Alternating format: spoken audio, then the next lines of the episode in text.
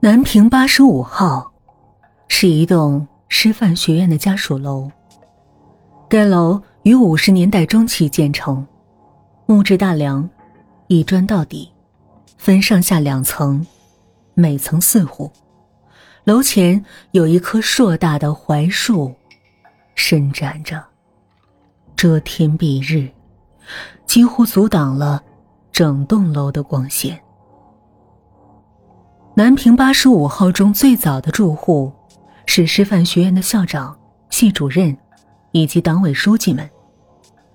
随着时代的变迁，住房条件的改善，校长、书记们分批搬出了这栋破旧的老楼，取而代之的住户都是一些地位不高的教职员工和新分来的青年教师。楼上二零三室，从六十年代中期。就一直空着，即使在师范学院住房最紧张的时候，也是空着，没有人敢住。据说，这套一室两厅的房子是凶宅。如果要解释许多匪夷所思的事情，我想，我们必须从二零三室的过去讲起。这间二零三室最早的主人叫郑作为，曾就职于师范学院的生物系。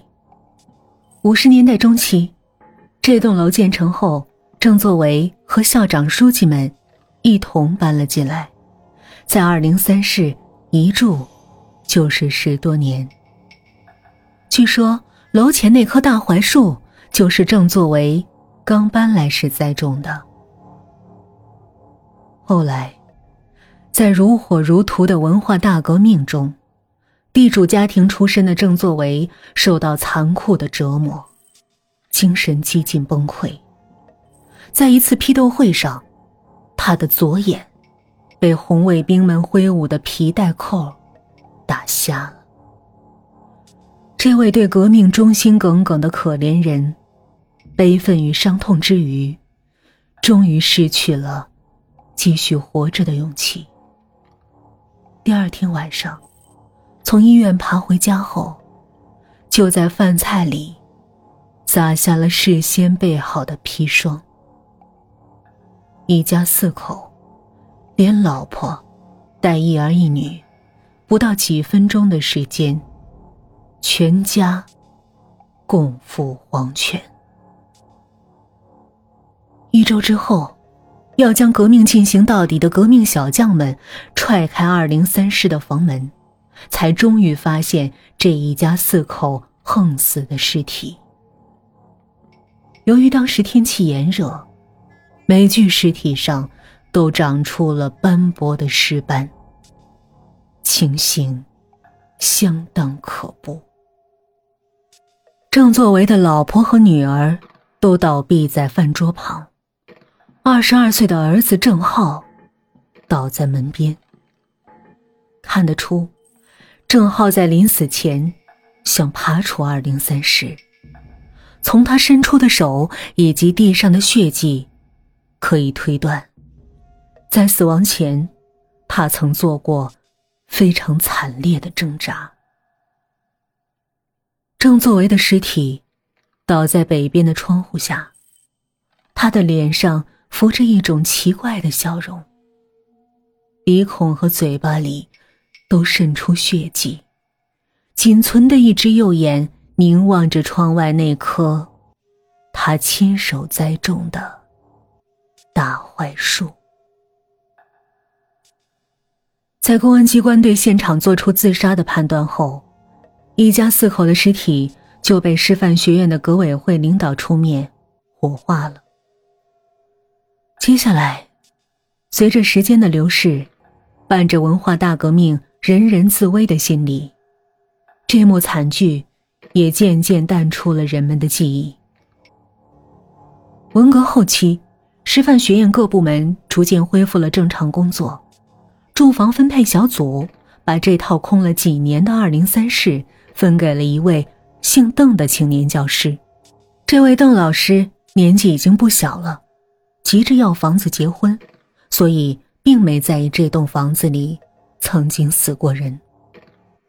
婚礼顺利举行，到了夜晚，在闹新房的朋友们散去之后，小两口宽衣上床，刚要开始羞涩的亲密时，就听见几声怪笑，笑声清晰明亮，仿佛夹杂着些许伤感的味道。猛然听来，竟很难分清，到底是笑还是哭。起先，邓老师还以为是朋友们在跟自己开玩笑，并没有理会。可是笑声一直不断，有时候还夹杂着几声女人的啼哭。再加上窗外随风摆动的槐树枝叶，在寂静的夜晚，就显得出奇的恐怖。邓老师终于明白这栋房子真的在闹鬼，于是他连夜就搬出了二零三室。可是恐怖的悲剧并没有因为他的离开而结束。十个月后，邓老师的新婚爱人难产，在送往医院的路上就死了。到医院。大夫们剖开孕妇的肚子，发现了一个早已死去多时的怪胎。这个胎儿没有眼睛，鼻子上面是一个又大又软的额头。有个好奇的大夫用手术刀轻轻划开了死婴的畸形额头，发现死婴的头颅里竟然没有长脑子。却长了密密麻麻的几百个眼睛。怪胎的事很快被传开，处在丧妻之痛中的邓老师，不久也调走了。在一连串怪异神秘之后，也没有人再敢住进二零三室了。这套房子就这么一直空着，直到日历被翻到了一九八七年。八十年代后期是一个全国性的住房紧张时段，师范学院的很多青年教师员工因为没有分到房子，或者迟迟不能结婚，或者祖孙几代人被迫挤在一个。十来平米的简易棚屋里，学院负责分房的领导焦头烂额，情急之下又想起了南平八十五号这套空了十多年的二零三室。这次分到二零三室的是一位新调来的研究生，刚来单位就能分到一室两厅的房子，研究生很是兴奋。他怀着钻研科学的诚恳态度，想把房子粉刷一新。在粉刷的过程中，研究生奇怪的发现，明明刚刚粉刷过的雪白墙壁上，不知怎么会冒出一些血点儿。他把这里的血斑抹白之后，那里又会出现新的血斑，就像有人。在故意开玩笑似的。恰好这个时候，研究生的哥哥嫂子抱着快三岁的小侄子来看他。小侄子一进二零三室，就指着北窗户底下，惊恐的大哭起来，仿佛看到了什么可怕的东西。研究生和哥哥循声去看时，看到的只是雪白的墙壁。窗外依旧摇曳着沙沙作响的槐树，什么怪异也没有。